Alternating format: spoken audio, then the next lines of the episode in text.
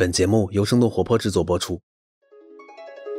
Hello，大家好，我是丁教，欢迎收听全新一季《What's Next》科技早知道。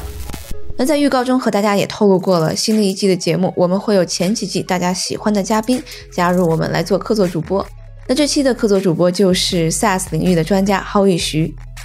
那 Howie 现在是 Zscaler 人工智能和机器学习的 VP，他之前在 Greylock 投资机构作为 EIR，也就是入驻企业家。他之前也是 VMware Networking 的创始人。那这期的嘉宾是一帆曹，他现在是 Apple AI 的产品经理，之前曾任 DataBricks 的高级产品经理。Howie 和一帆将从宏观的角度来看一下数据平台业态的发展，讨论一下明星数据公司像是 Snowflake、DataBricks 的商业模式、产品、价格模型等等的对比。那为什么这两家公司估值这么高？等等的话题。最后，这期节目可能专业性比较强，那不熟悉 SaaS 领域的朋友可以参看我们的 Show Note。那这里特别感谢我的同事 Amanda 精心编排的 Show Note。这次节目我们也是采取了直播加录播的形式。那下面就请大家收听我们这期节目。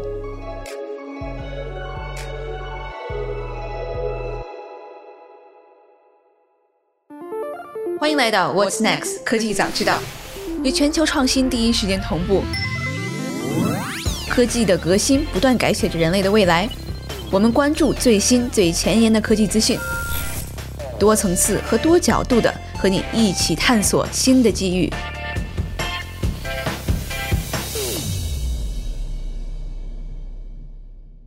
嘿，导演，谢谢。那个，嘿，一凡，你好。你好，郝伟。一凡，要不你那个可以讲一讲那个你之前在 DataBricks 的大致的一个经历，这样大家大概对你有些了解。我我就想你在你在介绍自己的时候，能不能回答一个问题？麒麟的 CEO 给我打了个微信，他说我对开源有个总结：短期内大家高估了开源的价值。短期内，大家低估了商业的难度，因为你在之前在 DataBricks 做了，呃，也是 Spark 也算是一个开源的软件，你对那计划有些什么评价？好，谢谢郝宇啊，我在 DataBricks 做的，以前做的是产品经理，我管的项目是做机器学习的 infrastructure 啊，DataBricks 呢原生是 Spark，Spark 是一个开源的一个项目，呃，说 Spark 我就先先说一下这个大数据的起源吧。大数据起源可以说是从两千年左右的时候，谷歌推出了三个 paper，因为谷歌的数据量很大，所以他要在想，在摩尔定律就快到期的时候，怎么样更好的去做大数据。然后他的那三个 paper 后来在开源。社区被转换成了一些大数据的一些新的技术，叫 Hadoop ecosystem，就是 Hadoop 是一个大数据的一个生态区吧。然后在里头有不同的东西可以做不同的事情，比如说 HDFS 是做分布式的一个存储，然后 MapReduce 是做分布式计算，Yarn 是做嗯资源调配 Resource Manager，然后还有什么什么 Hive 是做分布式数据仓库。然后这是第一。代的这些大数据公司吧，然后后来有些大数据公司根据这第一代这些技术，然后延伸出来，就是我们可能之前听说过像 Cloudera、Hortonworks 这种公司，他们之前做的事情就是在 On-prem 里头做一些，要不是卖 license，要不是提供 support，然后帮一些其他的公司来把这些开源的这些技术能更好的运用上。然后大概从 Spark 是大概零九年还是一零年开始真开始做，好像一一年第一版本，然后到开源里头去，然后是对之前的第一代的是做了一些的优化，在很多地方，尤其是在做计算这块儿，Spark 只是做分布式的计算这块儿，比 MapReduce 做了很多的优化，就这样能计算更快。然后在同一时间呢，又有一个新的一个大的趋势发生了，就是说上云，就是之前呢很多这些大数据的这些服务，现在后来从 On-prem，然后转到云端了，这样也就提供了像 Databricks 还有呃 Snowflake 这些公司的一些一些机会，就是说把它的一些产品，可能之前在 On-prem 有的，现在打到云上，然后因为你上云的话，那有一些新的商业模式就出来，就可以做到比较像 SaaS 一样的新的商业模式。然后 Databricks，然后大概是在一五年的时候，大概 Spark 已经这个开源这个项目已经有四五年的时候，然后开始创建这个公司。然后 Databricks 一开始主要做的就是说 offer 一个我们叫 Managed Spark Service，就说我提供一个已经做好的这个 Spark 这个服务，然后别人来用就行了。主要价值就是说，有很多的客户他想用这个服务，但是他可能啊、内部要不是因为他可能没有这方面的人才，或者说他可能做的这个服务需要一个很大一个团队，我们叫 DevOps 这块呢，他就看到就是他觉得宁愿我自己去做保持这个服务，我我愿意把钱给一个像 Databricks 这种是 Databricks 创始人都是做 Spark 就从头开始做 Spark 的 creator 就创始人，所以我宁愿把钱给这种。真正做这个项目，从头开始做这个项目的人，他们肯定很懂，他们产品也做得很好，所以说我宁愿把钱让他们来帮我去做这么一个 managed service 啊、这么一个服务，所以我可以在上面利用 Spark 做我的很多的大数据的运行。Spark 呢本身就是一个 general purpose 的一个大数据的一个运算的一个一个 framework。Spark 其实这么多十年也是经过了很多的变化，但我觉得有两个点，我觉得可能是 Spark 后来。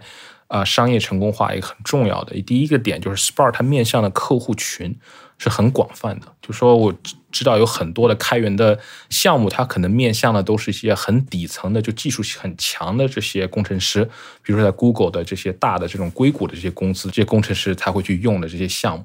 但是 Spark 呢，肯定是有这方面的，一开始的一些用户确实是这样子，但是 Spark 在它这个十年的过程中，是慢慢的在上层加了很多的 abstraction，有新的这个 API，然后让一些可能技术没有那么强的这个用户也可以，就是说从 Spark 去 benefit。比如它加了很多 SQL 啊、Python 的这种这种 interface，然后也中间加了很多优化，让这些 SQL 啊、Python 啊还有 R 这些 user 能不需要很多底层这种 Java 的 knowledge 知识，它也可以能更好的用上 Spark。我觉得这是一个是它这种技术的这个 skill set 的角度，就就是什么样的人，你你就是很牛的这个 infrastructure 的这个工程师，还是你是一个可能更上层一点的这种 data scientist，你都可以能 benefit from Spark。我觉得这是一个很重要的一个点。第二点，我觉得 Spark 我觉得是一个很大的东西，是它本身是一个，就说你可以去 get started，你可以去用这个 Spark，但你真要把它做好，做到优化。其实是一个还是需要更多底层的这些知识的一些东西，比如说你 Spark 它有两个不同的模式，一个是你做叫 Bash Computing，一另一个是做 Interactive。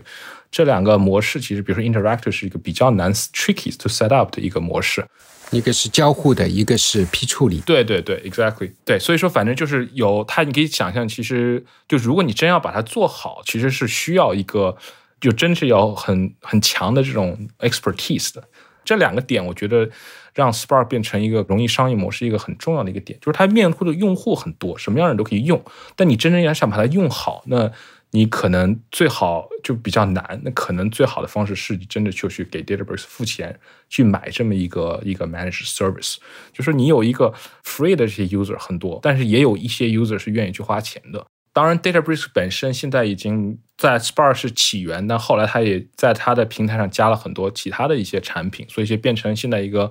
更多是一个数据的一个平台。然后它也开始延伸到，比如说 Snowflake 现在做的是一个叫数据库的一个这么样一个产品，也慢慢延伸到那边。所以现在就是 Spark 开始做起源，但是现在已经变成一个更多是一个数据的一个平台，可以做各式各样的数据处理。这里为大家推荐一档新的节目《新增长学院》。那这个是我们生动活泼和哈佛商业评论联合制作的专属播客节目。《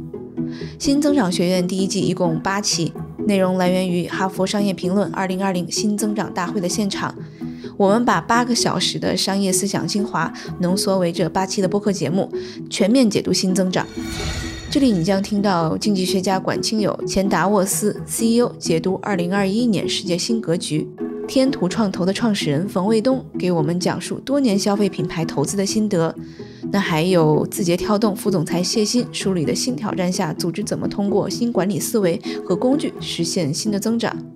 从国内到国外，从理论到实践，从投资到管理，新增长学院从不同的维度、不同的方面来共同解读新增长。那关于节目，你可以在苹果 Podcast、小宇宙、喜马拉雅搜索“新增长学院”，也可以在本期节目的 show note 中找到节目的地址。那我们期待你的收听和反馈。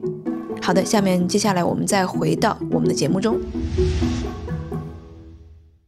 因为你刚才也提到，你说那个 Spark 作为一个开源产品，其实已经是二零一零年左右就已经开始有了。刚才提到到二零一五年可能才开始建公司，其实可能有有些细节你忽视了。它它是二零一五年之前就成立了。其实前几年它是每年都开一个什么 Spark 的一个年会，它从年会收到的钱要比卖那个软件收到的钱还多。前面两年，呃，所以说做开源从一开始做，其实我觉得是苦哈哈的。二零一五年一六年的时候，其实我。我跟那个 DataBricks 的几个创始人其实都有交流，当时候非常欣赏的一点就是他们对做云特别的坚决，因为就像你提到的，其实第一代的公司像 Cloudera 当年都是做的很好，当然现在已经有点落伍了，但是也培养了一批人。当年那个 Cloudera 做的很红火的时候，大多数的生意都是 On-prem 的，都是在本地的，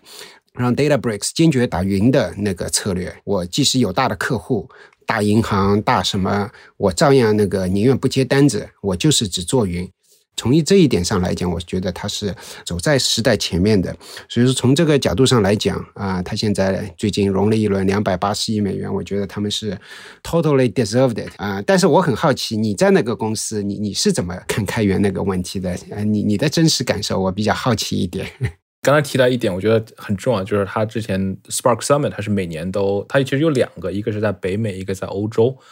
对于之前开源的它的发展是起到很大的作用。其实 Databricks 刚开始呢，前几年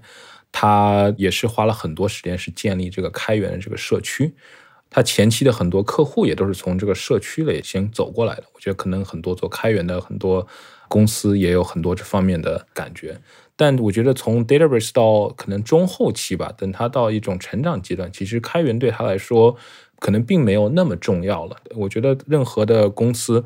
做以开源为商业模式的公司，前期开源确实非常重要，就是你的很多客户啊，还有对你对自己产品的打磨，能从开源里头得到很多很重要的信息。但当你的公司一到了一定量级之后，那可能客户。所要的很多东西，可能更多是从 commercialization，就是从可能更多你可能跟一个闭源的公司也没有特别多的不同点。当然，你还要就说继续去保维持这么一个开源的这么一个社区。那当然，Databricks 当时一开源的一个一个策略就是他把开源的很多 Spark 的这个 committer 都招到 Databricks 里头来了，这样他对以后他就是社区的影响啊都有很多很好的地方。当然，他 Databricks 内部也有一个团团队是专门。继续的去开发在开源这边的一些项目，然后继续的去想办法，就是维持这个开源社区的一些活跃度。但是这个团队其实跟整个 DataBricks 的团队做整个产品来说，其实还只是一个小一点的团队。到后期的话，就我觉得这是一个对于开源商业化公司来说，是一个可能要比一个闭源开源化公司要多想的那么一个点。但是在后期之后，我并不觉得就是 DataBricks 在很多做的很多决策呀，很多地方。跟一个比如说 Snowflake 做决策有那么多不一样的地方，可能还有一个点是，我是觉得可能他会想的，比如说在 Database 在开源，他他可能在后期他可能会有很多的这种讨论，就说可能有什么样的东西，可能什么样的 feature 可能要去开源，什么样东西不要去开源。所以我觉得到后期可能会讨论一些策略性的一些决定的时候，什么东西开源，什么东西不开源，其实变成了一个很就是很重要的一个策略。到后期。啊，但前期的话，可能如果你就开始就想什么东西不开源是什么东西开源的话，可能对你这个开源的社区是会有一定的影响吧，我是这样认为。所以说我刚才听下来，就是从商业的角度来讲，开源不开源相对来讲是次要的，更重要的是还是做产品。确实，从工程师的角度来讲，一小部分的团队是在做开源，但是绝大多数的团队都还是。呃，就像做一个不管是开源还是不开源一个正常的产品啊，这是我的理解。对，到后期是这样子，前期的话就是更多的是做开源这块的事情。在前期，开源跟闭源有很大的区别，就是前期因为你是开源，你的 distribution 就可能。比闭源的要快一点，因为一夜之间就，呃，当然这是极端情况，一夜一夜之间就有可能上万个人来下载你的软件，闭源软件就不存在有这种呃可能性。但是不管怎么样，你还是要做一个有用的产品。这是一个国内的一个做开源产品的一个 CEO，呃，他给我打了一个微信，他说，往往大家在短期内高估了开源的价值，开源本身只是给你带来一点 distribution 的一个价值而已，除了这之外，没有太多的完全的价值。他说，短期内大家会低估了商业的难度。我个人一直是这么认为的，尤其是最近几年啊，有些朋友来问我，哎，我做这个产品是不是做开源？我会跟他们说，不能因为你是做了一个开源，你就觉得商业上面就更能成功，还是怎么样？从某种角度上来讲，我觉得难度更高。难度更高的原因是因为你做闭源的时候，你要去做一个 product market fit，要解决一个客户特别痛的痛点，这是一个非常容易。呃，说的话，但其实是很难做到的一件事情。所以说，你开源不开源，其实没有任何的区别。你你还是要做这件事情。除了这之外，你还要做一件事情，就像一凡你刚才说的，我要讨论什么样的 feature，什么样的功能是在开源那部分，什么样的啊是在闭源那一部分。这里面其实都是一些多余的工作你要去做的。公司一个工程团队百分之十五的消耗，或者说甚至于更高都有可能。第三个，我觉得不管是开源和闭源，现在的一个大的趋势是软件方程啊来运营，然后呃做云原生，来从云的服务来让客户来得到这个呃价值。那从这个角度上来讲，不但是要写程序，还要去来运行这个程序，要比十年前、二十年前、二十五年前大家在 Linux、FreeBSD 啊这种开源的社区写完程序就是成为英雄，要走更多的路。所以说我我是非常同意。麒麟的那个 CEO Luke 他说的这句话：短期内大家往往高估了开源的价值，然后又低估了商业的难度。一凡，你能不能从你的角度来讲讲？因为我我起了个这个题目“千亿美元机会”，其实这个千亿美元有很多个角度去讲，为什么是千亿？光是从市值角度来讲，一个 Snowflake，一个 DataBricks 啊，就已经千亿美元市值了啊。但是还有更多的角度可以去去想。就是现在很大的这个像 Snowflake 啊、Databricks 的估值，一个很大的一个原因是，我觉得，当然我我不是做职业投资的，但是比如说华尔街对公司很高的估值，一个很大原因是因为增长嘛。就增长的话，我觉得大家对增长能给 Snowflake、Databricks 很高的估值的原因是，他觉得它能很有效的增长。这块的话，我觉得是同意这个观点的。比如说，因为更多这些企业。开始上云之后，他开始想变得这种用数字化的去 digital transformation 的话，他可能想用更多的数据去来去做一些很重要的一些商业的决定。这些公司愿意花钱买 Snowflake，愿意花钱买 Databricks，就说明他已经从这些数据里头挖掘到了很多的价值。第一步去挖掘数，从数据里挖掘价值，就是做一些可能啊 BI 的这些，就是把一些数。分起来，然后做一些画一些图，看一些趋势。我觉得这个的，不论是你在哪一个行业、哪一个领域，都会有一些这方面的趋势。所以说，Snowflake，我觉得做数据仓库有这么大的一个一个优势，是很多人都有这些方面的。如果你要用用数据的话，你第一个所要的用的场景，就可能就是这个数据仓库这个场景。任何的行业都会用这个东西。对，一凡，因为你说到数据仓库这一个概念了，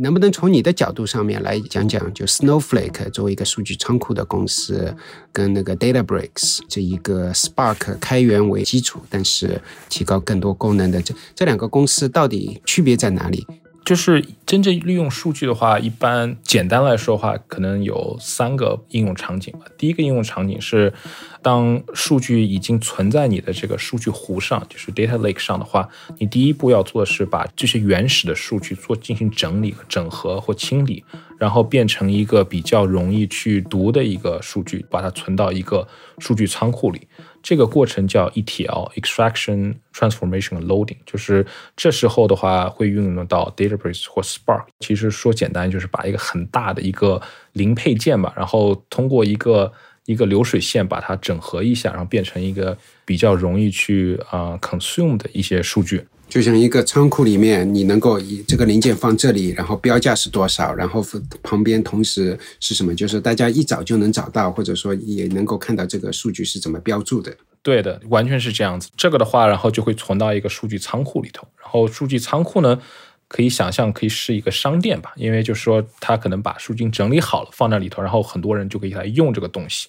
当然这是物理性质，但是在虚拟性的话可能更复杂一点，因为在虚拟世界的话，你任何数据可以无限的去拷贝，你一个数据可能有十几个人或二十几个人、一百个人同时去用这去中去看这个数据，所以说这时候就有很多很复杂的东西，所以说一个。像 Snowflake 这种数据仓库就有很多的价值。如果它能把这几些在虚拟世界这些很多这种不同的场景能做好的话，是有很大的价值的。然后这些东西呢，主要的用法就是把这些数据重新。我们叫做 BI，就 Business Intelligence，就是说像 Tableau 这种公司，就是把就像 Snowflake 里的数据读写出来，然后把它变成一个很好的一些 dashboard，然后去去看。比如说我的销售额度，我每我的销售量，我可能每天都在变，然后这个可能每天我都要从 Snowflake 读一个东西来，把我这个 dashboard 这个 BI 这个东西重新 update 一下，然后这样子我可以去每天去关注这，然后从中做出决定。所以这是一个 Snowflake 的一个很大的一个应用场景。还有最后一块儿，就是就是一个是 ETL 刚才的应用场景，一个是这个数据仓库的应用场景，还有一块是做叫呃机器学习 AI 这边的一个应用场景，也是从数据湖 Data Lake 里头读这种最早的数，然后也是做一些整理，然后把这些东西可能会放到机器学习的模型里头去做机器模型的这种训练，这种 model training。然后去产生一些新的模型啊，这时候这个过程也是需要 Spark，但是最后的结果这个点是，比如说是一个机器学习的模型，或者是去用它来去做 model inference，用这个模型去 predict 这个 outcome，这是第三个应用场景。这其实三个应用场景中都是需要有这个 ETL Spark 的这个，就是说大数据这个 batch processing，就是批流的这个这个东西，所以这是 DataBrick 所做的事情。然后第二个应用场景，这个数据仓库是 Snowflake 应用场景。然后第三个这种机器学习模型这块，其实很多东西也是用在 Spark，但是里头现在也有一些，比如说其他的这种东西，比如说像 TensorFlow 啊，像 PyTorch 啊这些专门做这种机器学习模型的这种 training 的，也有一些一些其他的开源的项目也可以在用。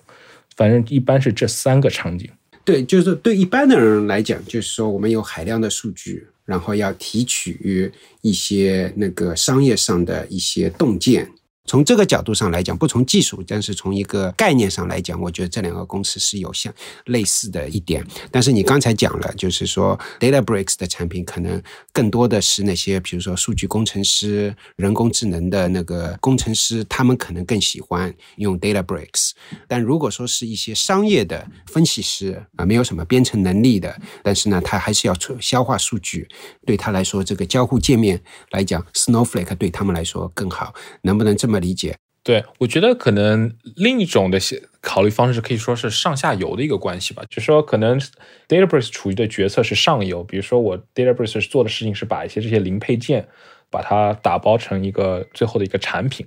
然后把这个产品放到就是零售的商店里头去卖。Databricks 做的事情就是这个流水线，把这些零配件流水线装成产品。然后放到商店，零售商店就是 Snowflake，因为这是终端客户通过这里来去用这些买卖这些做好的这些产品。Databricks 是处于这么一个上游这么一个东西，所以说你搭这个流水线跟把这个产品放在这里去卖给这些终端客户，可能需要的呃 skill set 是不一样的。我觉得呃，可能简单来说，就上下游一个关系来去分析这两个公司吧。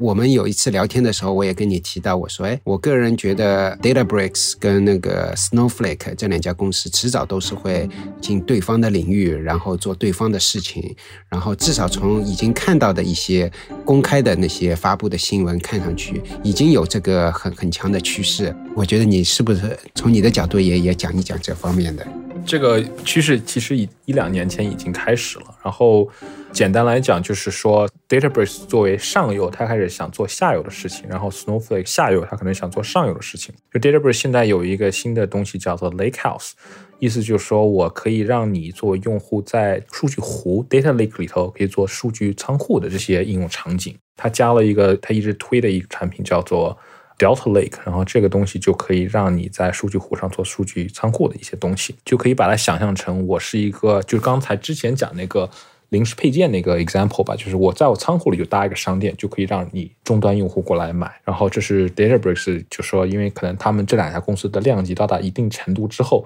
再往下成长的话呢，可能就是真的是要吃对方的这个市场。然后 Snowflake 的话有大概我看这块有三块吧。第一个事情，Snowflake 做的事情，它开始布局这种叫 data science machine learning 的一些东西，因为它之前它做的产品是完全是做数据仓库，完全是做 SQL。它当然它有一些合作伙伴 partnership 是可以做 machine learning，把它书从 Snowflake 读出来以后，在它的这些 partnership 里头是做 machine learning 机器学习之类的。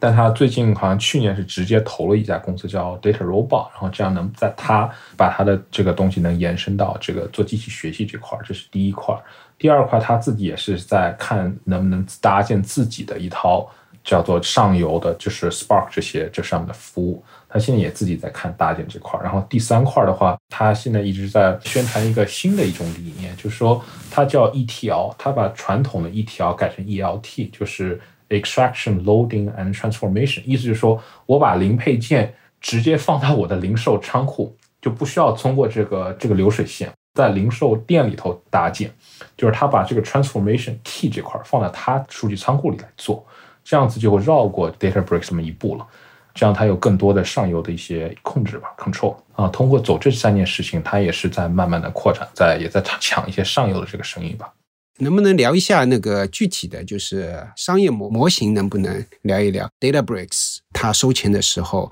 作为客户，我要另外自己，反正自己用用多少那个 EC 去云计算，另外付钱。但是 Snowflake 是打包在一起，能不能讲一讲这打包在一起跟不打包在一起里面的意味着什么？首先，先讲一下这两个公司的收费模式都是叫呃，我们叫 consumption based model，就是说看你使用多少，就是如果你使用的这个越多，那你付的钱就越多。这种模式其实在云上还挺普遍的，就是如果你是底层的这个工程师，你想在呃 Amazon、你看 AWS 上面去搭一个服务的话，比如说你要用到 Amazon 上的 CPU 的话，那你的付费的方式，它就有一个更底层的东西叫 EC2，它是按照这个时间来收费的。比如说你用这个 CPU 用一个小时，那我就你要付一定的钱。所以呃，Databricks 跟 Snowflake 的模式也是，就是说你越用的越多，就收的费就越多。这个其实有一些好处吧。最大的一个好处是从 revenue 这个营收的增长要很快，因为毕竟你数据的增长这个。速度要远远超过，比如说要人的增长速度，因为比如说一些老的这种传统的这种啊 enterprise software 的话，这种这种 to B 的公司的话，它是按照人头来收费的。然后当人头一个公司人头的增长跟一个公司数据的增长，那肯定是不在完全不在一个量级上的。然后第二点是，它如果你在已经上云的话，其实你是挺熟悉这种模式的，因为这无论是 AWS 还是 Microsoft 还有 Google，他们的收费模式都是以这种 consumption base 这种模式来去收费的。大致来说是按这个模式，但其实这两个公司有一个很巨大的一个区别，因为你可以想象，其实如果你在 Snowflake 上，比如说跑一个小时的钱，其实你有两个成本，第一个成本是底层 AWS 这个钱，就是说刚才我提到 EC2，其实说白了就是 CPU 这个钱，你要付给 AWS。第二个钱是你 Snowflake 在你上面又又收了一层钱，因为 Snowflake 自己也要赚钱，但是他们两个收费方式是其实是不一样的。Databricks 是把这两个成本是分开收费，比如说，当你在 Databricks 跑了一个小时，你花了一块钱，然后你到你的 billing 头去，你可以看到，你就是哦，我五毛钱是付给了 Databricks，五毛钱付给了这个 AWS，那个五毛钱的 AWS 是我之前就跟他们谈好的这个收费模式，如果我要自己跑的话，我就要交那么多钱。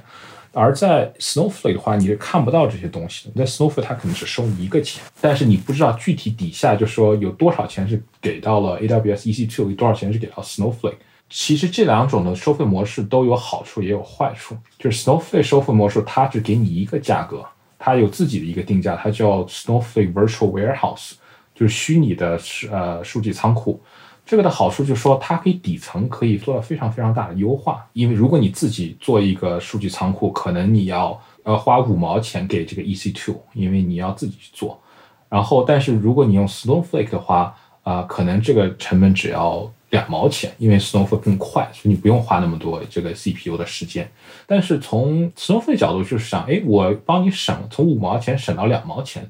就是如果我帮你省的越多，那我赚的钱是不是就越少了？反而。所以呢，他就是想，那我要不然我这样子弄吧，我把这个成本完全就全都 hide 掉，我我直接就是收你一个钱，就是这样子的话，我底下这个底层可以跑得越快，只要我收你这个钱比这个我的竞争对手快就行了，底下这个 AWS EC2 的钱，就是我帮你这个节约的钱越多。你你也看不到，这是 Snowflake 收费方式，所以从客户角度，可能可能 Snowflake 收九毛钱，但可能底层它只有一毛钱的 EC2，它可能中间赚了那个八毛钱。它如果变快的话，那 Databricks 那边可能就是 Databricks 收的钱和 EC2 的钱都反而降低了。所以说，这就是从这个自己产品本身要加速的角度话，Snowflake 是有这么样一个优势。但是它的缺点就是，因为它成本中包含了这个 EC2 的这个钱，所以说。他要支付给 AWS 这一套费用，所以从他的角度话，他是有要去 take on 这么大一个风险的。而 Soft Database 是永远不用去担心这个风险的，因为反正这个两个成本是完全分开的，客户怎么着都要付这个 AWS 钱，那是他跟跟 AWS 之间的合同，而客户跟 Database 的合同只是收 Database 在上面所 charge 那个多余的那部分钱。所以说，客户用了 DataBricks 下面的 AWS 的要交的费，并不算在 DataBricks 的营收里面哦，不算在 DataBricks 营收里面的。我觉得这是一个蛮蛮有趣的一个信息。上次我们聊的时候，我说，哎，他最近不是融了一轮两百八十亿美元的吗？然后公开的消息说，大约是。啊，营收大概在四亿多美元的一个营收，然后 Snowflake 我不知道最近一个季度是怎么样，但是肯定要比四亿美金要多不少。但是考量到 DataBricks 呃的那个营收里面其实没有 AWS 的那一部分收费，但是 Snowflake 其实是有 AWS 那部分收费。啊，如果说是一个是呃四亿美元，一个是六亿美元，其实可能最终是两家公司的营收其实是差不多都有可能。对啊，所以说当 Databricks 上市的时候，大家应该能发现 Databricks 的毛利是比 Snowflake 要高的。Databricks 从至少从毛利的角度是更能赚钱的。对，因为而且我看了一下，就是他们这个月融了一一轮，就是两百八十亿美元的一个估值的这么一轮。我在想，那他为什么不直接上市？因为上市说不定现在是一个很好的机会。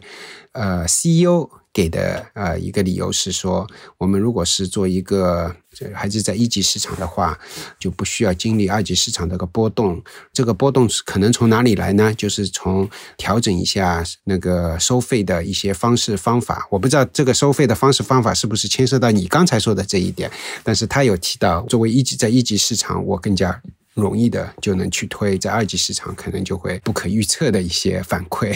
啊，所以说他觉得在一级市场待的时间长一点啊也蛮好。对这一点你有什么快速的那个想法吗？我我觉得这个可能是跟他新出的产品有关系吧。我觉得可能大家都可以关注一下，当他新出一些新的产品，就说 pricing 方面会有什么变化。对，其实我觉得我们已经讲了这两家公司讲了蛮多了的，能不能我们讨论一下这两家公司竞争对手？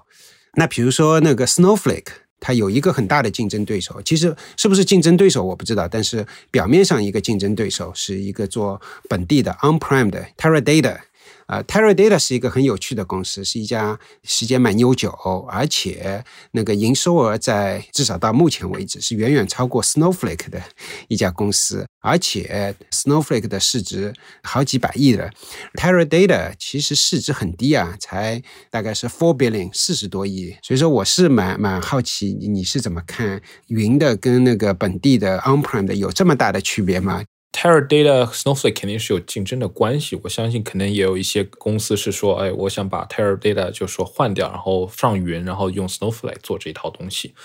我觉得可能还有一层的竞争关系是，可能 Teradata 跟 AWS 之间的竞争关系。因为我觉得一个企业，比如他现在在用 Teradata，然后他可能第一层考虑的问题是我是否要上云，因为我第一层要做的事情是我要决定我要上云，然后我再会看这个云里的一些。不同的这种产品或服务能不能帮我做的就可能做得更好，因为上云的话是一个很大的决定，而且你上云的话。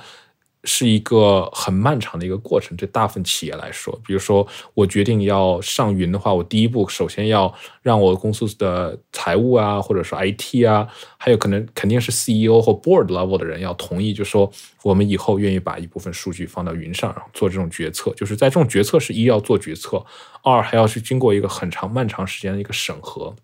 就你一旦上一个云，一般我听说是要至少要一两年，甚至更长的时间做这么一个审核的一个过程。当这个决策都已经做的可能差不多了，或已经把开始数往上挪到 AWS 上的时候，这时候可能他会考虑到，哎，要把这个东西从我的这个东西从 Teradata 挪到 Snowflake 上头去。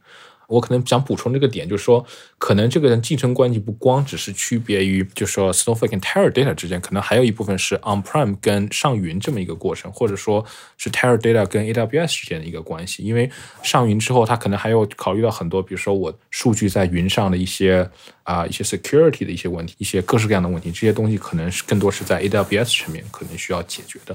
哎，我想问问，就是说你对这个这个竞争的这一块，Snowflake 或者说是呃那个 AWS、Google competitive landscape 这个竞争格局，你是怎么看的？会不会说那个虽然说那个呃 Snowflake 现在做的很不错，但是大厂会有怎么样的优势？你是怎么看的？从 AWS 或 Google GCP、Google Cloud Platform 这些公司的，可能他考虑有两个层面吧。第一个层面是。比如说，我作为 GCP，我考虑的是怎么去跟 AWS 竞争，我怎么去跟 On-prem 这些像 Cloudera 去竞争。如果跟这些公司去竞争，能更好的竞争，就是说我在整个这个生态圈要有很很完善的生态圈。就如果很多我的客户，就 GCP 的客户是可能是希望有要 Snowflake，如果我没有 Snowflake，那可能我会这个客户就会流失到 AWS 上去。所以说，从他的角度，他。像 Snowflake 和 Databricks 这种已经就是说一定客户群的这种公司来说，没有它在这个平台上，可能最大这个层面可能是一个很大的损失。所以从这个方向，他可能是会想把这种公司拿上来，因为这这种云的公司一个很大的一个一个策略是先想让这些公司它的客户把数据先挪到它这个平台上。模具平摊以后，如果你比如说 AWS，比如说你数据云上挪上来是我的平台是不要钱，如果你要把数据挪出去是要交钱的。所以说你只要你一旦就说一旦你上钩了，那我肯定会想各式各样方法把你留到我这个平台里头去。从这个层面的话，比如说有 Snowflake 或有 Databricks，对他来说可能是挺重要的一步。当然，一旦上去之后，它也有他们自己在每个云的这个服务商，它有自己的服务，在上面有再加成这种 SaaS 服务，就说 Google 有这个 BigQuery，Snowflake 有 Redshift，他们这两个之间肯定是跟 Snowflake 或跟 Databricks 是有一定竞争关系的。那这样子的话，那就说就像 Enterprise Software，我觉得你肯定是跟有些人是以竞争关系，有些人是合作关系，就是 Frenemies 肯定是 always exists 在这个领域了。我是觉得如果。现阶段主要的竞争呢，是说，是跟 AWS 或像从 GCP 角从 AWS 竞争呢，可能 Snowflake 很重要。但如果比如说到了一定程度之后，它可能更更加考虑是说，我内部这些我在我平台上已经有的这些服务，对我来说可能提升这些服务，像被 query 这方面的这个这种 revenue 的话，可能更重要来说，它可能会更关注到跟。呃，Snowflake 呃的这种这种情况，但我觉得我的感觉从 GCP 的角度，现在它还是处于一个想让更多客户上它这个生态圈的这么一个环境，所以我觉得从这个角度，你也看到最近 GCP 也把 Databricks 也放到它的平台上了。那 GCP 也有一个东西叫 Dataproc，其实也是说白了也是跟 Databricks 有直接竞争关系的一个东西。那个 chatroom 里面有几个问题，有一个问题是说，Snowflake 和 Databricks 都想进入各自的领域，从上游往下游，下游往上游，但哪一个更难一点？说穿了就是哪一侧的护城河更加高一点？我觉得首先他们俩都想进到对方的这个领域，但其实他们进到对方领域的这个打法是不一样的。就说 Databricks 的打法不是说 Databricks 要。再建一个数据仓库来跟 Snowflake 直接竞争。Databricks 打法是我在的数据湖上 Data Lake 上加这么一个数据仓库，因为我觉得这两个公司已经很成熟了，也都知道如果我直接想跟对方直接在对方最强的产品上直接竞争，是不可能竞争过对方的，所以我必须得换一种打法去打。所以 Databricks 就说我在数据湖上可以建数据仓库，呃，Snowflake 的角度就说我我在数据仓库里头可以让你做一些呃 transformation。所以说，我觉得可能这个问题不是说谁的护城河最高，我觉得可能这个问题更多是这两个不同的打法，可能哪种打法长期会能真正的变成一个行业界的一个 standard，一个行业界的一种模式。因为毕竟这两种做法都还是很新，就都是很新的一种模式。所以说，看这两个公司接下来看他们怎么发展，然后看企业是怎么去迎合这种新的这种理念。还有一个问题，Snowflake 跟 Databricks 有没有进中国的呃市场或者中国的云？我不太清楚这个，我我觉得这个可能大家关注关注新闻吧。我觉得我如果有新闻的话，他们这两个公司应该都会说出来的。还有一个问题说，Snowflake 比 Redshift 或者 Google 的 BigQuery 的成本要高，因为他们，呃，一个是 AWS 用自己家的，一个是要付别人钱的。这个问题是是说，是不是要靠自己产品有足够的去那个竞争力，才能够抵消掉这么一点的成本？你你是怎么看这个问题的？有两个方式可以去想这个问题吧。第一个问题就是说，这个 Snowflake 就像我之前讲的，它的 pricing 里头是不包括这个东西的。就是说，它的这个，因为我知道像 AWS，它可以帮助自己的这个服务，可能会提供一些 Spot Instance 呀，会把一些 Spot Instance 可能就是先给自己的服务啊什么之类，这都他可以做各式各样的事情来，就是降低他自己服务的底层的这个 infra 的成本。就像我之前讲，Snowflake 是把这个底下这个付给这个 AWS 的成本是害得住的，也就是它成本很高，但是从客户角度，它的产品真的非常非常优化的话，把那个成本就是少赚点钱，然后也同时能做到，比如说 Redshift 还要还要更快或更更便宜。我觉得这是就是说他把这个它成本。包括在它里头的一个一个优势，就是客户是看不到这一点的。我觉得这第一点，但是我觉得第二点一个可能一个也是挺重要一个点是，从某种角度，Snowflake 是 AWS 很大一个客户，因为你用 Snowflake 其实也是在用底层的 EC2 这些东西。就是说，我觉得关键是看他是想在现在这个阶段是 EC2 更重要呢，还是 Redshift 或 BigQuery 更重要？因为 Snowflake 也是要付钱的。如果你用 Snowflake 的话，AWS 和 Google 也是赚钱的。在这方面，我觉得 AWS 或 Google 不会就说把就 Snowflake 压到就就做的很绝，然后把这个 Snowflake 给踢掉出去。就像我之前讲的，他们还有要考虑 AWS 跟 GCP 之间的竞争，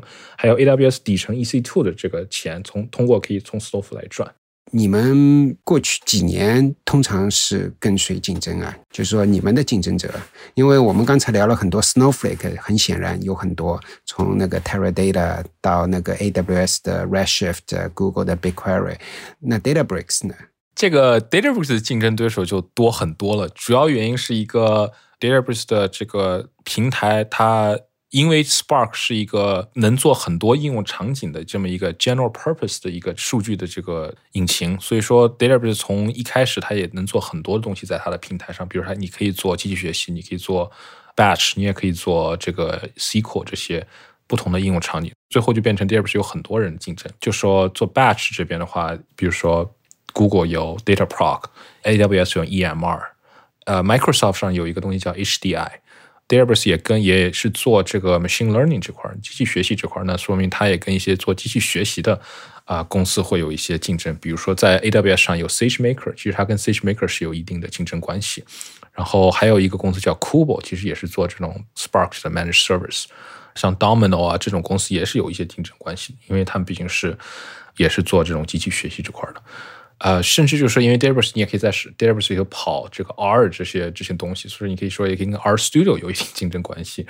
对 SQL 这边的话，当然就是跟呃 Snowflake 的竞争关系。但我觉得主要的竞争关系的话，还是 EMR SageMaker 是一个很大的一个一个竞争关系，还有 Snowflake 也是。跟那个传统的 Hadoop、Cloudera 跟 Hortonwork 呃有没有竞争呢？我觉得这个就跟之前你刚才问 Snowflake 跟 Teradata 是，我觉得是一个很相似的一个问题了，就说。是有一竞争关系，但其实大家的层面其实是有点不一样的，因为它毕竟像 Cloudera 是主要还是在 On-prem 这边，就是说，它如果一个公司要从 Cloudera 上 Amazon 的话，它可能客户第一个想的东西是是否要上 AWS，然后要 go through 这整个一个很长的一个程序来上 AWS，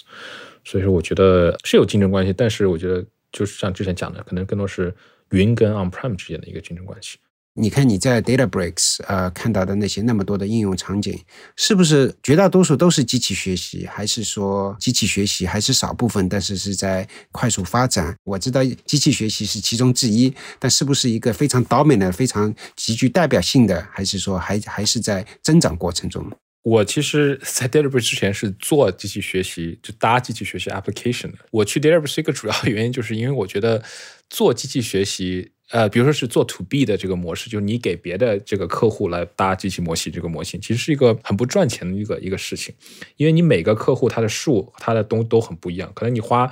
一两年只是去搞清他的数，然后做一些这种 feature engineering 特征的这种工程之类的，然后我觉得反而赚钱是你卖这种底层的这个 infrastructure 更赚钱，因为这种 infrastructure 是是所有人都可以用，所以说我才跳到这个跳到 Databricks 的。我觉得苹果跟 Databricks 客户是挺不一样的。之前我有个点没有讲到，就是说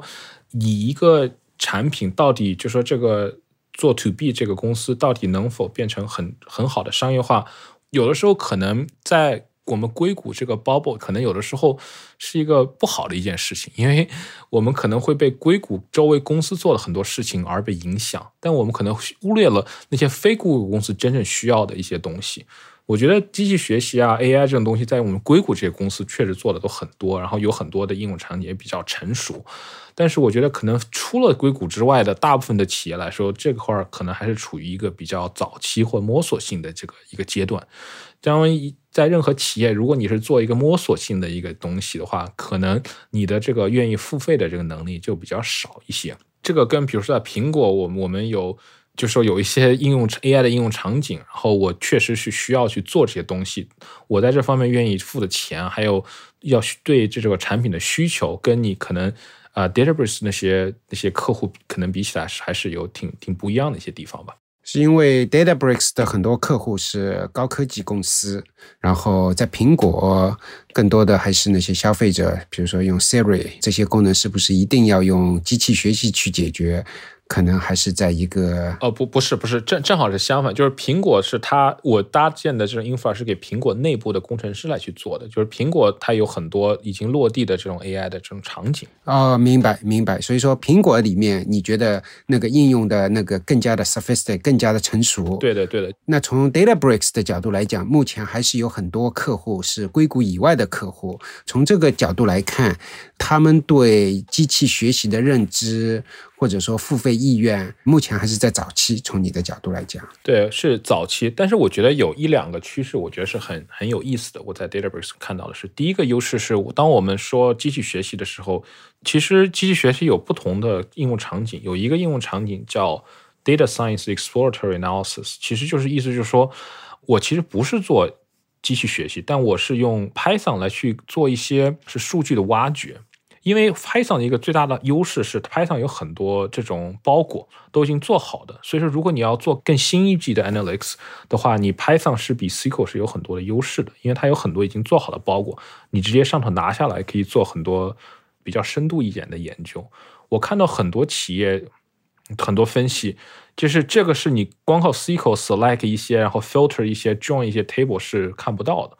我觉得可能下一波的这个这种 data 的一个应用，在一些比较可能应用 data 比较稍微多的一些企业里头，他可能会想，我要更多深度的挖掘，从数据里挖掘价值。那这时候 SQL 就不够了，那时候我要去看一些这种，它叫数据科学家，对吧？这些数据科学家。很多其实最简单的就是说用 Python 来去做，它不一定是做一个机器学习模型，但是它会用到很多 Python 的这些包裹来去做一些深度的挖掘。这块的话，其实增长是很大很大的。之前我在 Databricks 管理的那个产品是一九年 Databricks 成长最快的产品，当时我们后来仔细研究了一下，发现真正客户在。用这个产品的主要原因不是做就继续学习，主要是做用 Python 做一些这种深度的挖掘。然后我在苹果也有很多这样的部门，其实而且这样子部门你可以想象是一个。如果真增长很快的话，是一个量级很大的，因为你的每一个的 team 一个团队可能都需要一个 team，就比如说可能你的销售可能有很多数据，可能你需要一个数据科学团队来去帮他挖掘；你的 marketing 营销那边需要一个，你的 operation 你的运营那边可能有很多数据要需要来挖掘。所以在一个像比如说我们有几在 Databricks 有几个大的客户，它里头有十几个团队都是做这种，它叫数据科学家。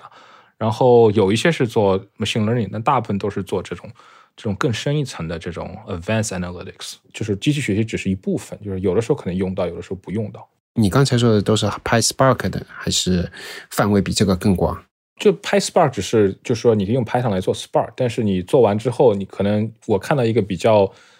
多的应用场景是，可能你数据前期数据很大，因为很多包裹只能在单机上跑，像很多什么。典型的包裹像，NumPy 呀、Pandas 呀这种只能在单机上跑，所以我看那个比较常用的一个这种数据科学家做的场景是，他用 PySpark 把这些大的数据整合成一个小的数据，可以在单机上跑，然后用单机上跑这些 classic 的这些，无论是这种分析的这种包裹啊，还是这种机器学习的包裹呀。当然，现在也有一些这种包裹可以在做一个分布式去跑，但是这样子还不是很多。之前其实我在 Databricks 做的一个产品也是做一些看一些比较常用的一些这种算法，能不能把它做得更容易做分布式，然后这样子能让这些人在 database 上跑得更好。就是这也是我当时产品的一部分吧。所以说，至少一九年的时候，你还在 DataBricks 的时候，你是看到有，就从你们的用户角度来讲，是有用机器学习，但你觉得在当时啊，还是属于机器学习，觉得呃少量的一个应用场景，更多的可能还不需要。当然，这肯定是机器学习一个成长的一个比较高速成长的这么一个应用场景。这个归纳是不是呃符合你刚才说的？对，我觉得可以这样理解。但我我我刚刚是提的一个点，就是说，可能机器学习在上面还有一个层是做数据科学，这个层面，我觉得其实增长的是是挺快的。我觉得很多的企业也慢慢在去想把这个数据科学这这一块儿做得更深，然后也在建立这方面的团队。我现在呃那个在 Zscaler 我们那个人工智能部门所所做的事情，其实跟你说的差不多，对吧？就是有大量的数据，要把大量的数据要要分析出一定的，有的时候是商业的洞察，有些是是为了运营啊上面的一些结果，有的时候是需要用那个机器学习，但是很多时候更多的是一个数据处理的一个一件事情。我其实有一个点，我刚才忘讲了，我就要补充一点。做机器学习的前身也是做这种叫 exploratory analysis，做这种数据的挖掘。就一般做机器学习会可以简单来说两个阶段嘛。第一个阶段，你可能还没有模型之前，你要去想怎么去搭建这个模型。你想这个模型里的特征是一种什么样的特征，或你想用呃什么样的算法来去做。这时候有很多的，就像我之前讲的一样，就很多这种探索，这种 exploration。当你一个模型一旦搭建之后，这时候一旦比如说你你做了一些很多这种 testing 之后，然后发现这个模型是挺不错的，到后期其实很多就是做一些什么 hyperparameter tuning 啊，做一些就是更多是 engineering focus，就是我把这个模型放到我的平台上，我只要每天去跑新的数来去进来重新去 retrain 这个模型。然后或者说我换一套这个 hyperparameter，然后重新去训练这个模型。我觉得就两个 stage，一个前期是更多是做这种探索，然后后期是基本上就是一个我叫就 orchestration 的这么一个 workflow，更多是这种就我我就把放在上跑，然后就不同是不同的 combination 的东西，然后看哪个东西能把我这个模型的这个做到更优化。机器学习，我大致是很很简单来说，我说有高速这两个阶段吧。我觉得大部分的企业现在来说是处于第一个阶段，所以说为什么看到有这么多很多做的这种事情，更多是做这种探索性的。但是比如说，也许十年、二十年之后。大部分的企业都已经有挺好的这种机器学习模型已经在跑了，它可能更多的需求是说怎么把这个模型，就是我刚才讲的第二个阶段做得更好。那这时候它对这个机器学习产品的这个要求又会不一样，就更多是一个一个 orchestration 的这个这个 workflow 了。那个，我觉得我们今天其实关于数据，然后挖掘数据，然后从数据产生价值，下面有些什么工具？其实 Snowflake 跟那个 DataBricks 其实是两个非常好的那个工具，都是提供了云服务。然后，呃，谢谢你的一些分享，谢谢谢谢啊，谢谢谢谢一凡。那以上就是我们这次直播节目的录音。直播时候，我们也会有听众提问等互动环节。那如果对我们的直播活动感兴趣的话，可以加入我们科技早知道的听众群，或者关注生动活泼的微博，我们会在上面提前给大家公布。这期 What's Next 科技早知道就到这里了。听完之后，如果你有任何的想法，欢迎在评论区里面给我们留言，我们每一条都会认真的看。如果你喜欢我们的节目，请记得给我们五星或者好评，分享给更多的朋友，也会对我们非常有帮助。你也可以单独写邮件给我，邮箱地址是听 t i n g at 声点 f m，我都会一一回复。那同时，公众号和微博也可以搜索“生动活泼”，声是声音的声，节目相关的更多信息会在公众号里出现，微博和公众号都会有不定期的福利给到大家。如果你想要跟我们更加紧密的讨论和分享，或者想要认识和你一样有求知欲的新朋友，可以加入我们的微信群。进入听众群的方法是在公众号文章中扫码添加，或者是公众号后台回复“科技早知道”即可获取邀请码。期待你的加入，我们下期见。